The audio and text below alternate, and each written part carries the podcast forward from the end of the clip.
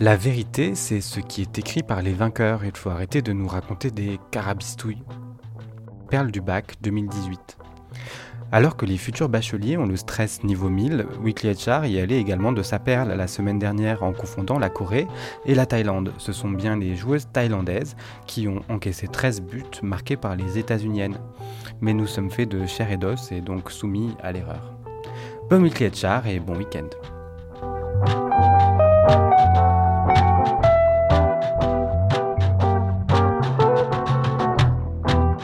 Lundi, le DRH serait-il un arnaqueur?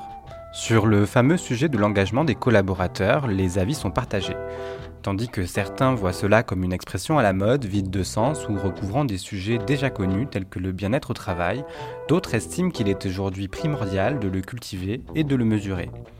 Qui a raison, qui a tort, nul ne sait vraiment, mais une chose est sûre, d'après HR Magazine, il n'existe pas une seule et unique définition du concept.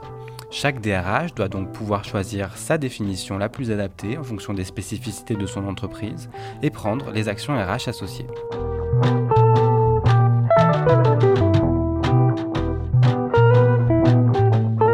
Mardi, règle de 2. Comment dépasser les clichés du travail en équipe? Un article de HBR France recommande des arbitrages sur trois tensions intrinsèques au groupe. La diversité de genre et d'origine prônée par tous doit être couplée d'un état d'esprit volontaire valorisant la différence de point de vue. L'expérimentation Aristote de Google en 2012 a montré que la liberté de parole était vaine si elle n'était pas accompagnée de feedback sincère et constructif. Enfin, l'empathie ne sert à rien si elle ne va pas de pair avec une objectivité pour voir le monde tel qu'il est et non tel qu'on le pense. Mercredi, un algorithme pour les gouverner tous. Un algorithme qui vous aide à mieux gérer vos périodes de creux et vos pics d'activité, vous y croyez?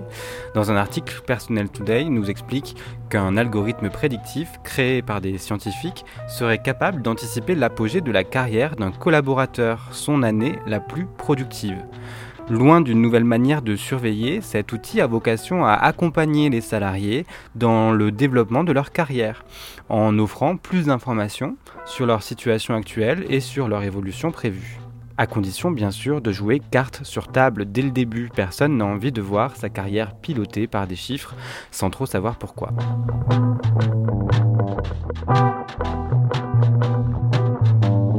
Jeudi, toujours plus fake. Réseaux sociaux personnels, de rencontres ou professionnels, aujourd'hui notre image est omniprésente sur la toile et l'exposé se complexifie de jour en jour. On retrouve ce même phénomène sur les CV des candidats. Un article de Fast Company nous dévoile qu'en 2018, c'est 84% des employés qui mentent sur leur profil, soit une augmentation de 12% depuis 2012. Afin de pallier un manque de compétences, une faute dans leur ancienne boîte ou de devancer la concurrence, les candidats n'hésitent plus à se décrire sous leur meilleur angle en filtrant quelques détails. Mais comment les démasquer En analysant le langage corporel et en faisant attention au modèle de discours?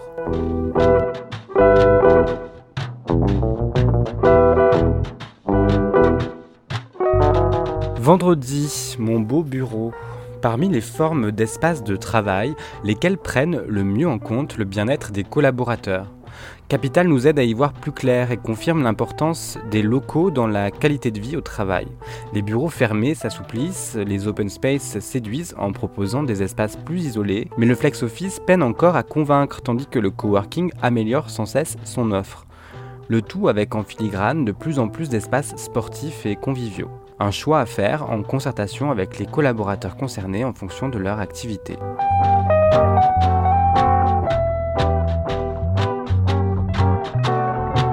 Weekly HR, le podcast qui revient sur une semaine 100% RH tous les vendredis matins à 8h.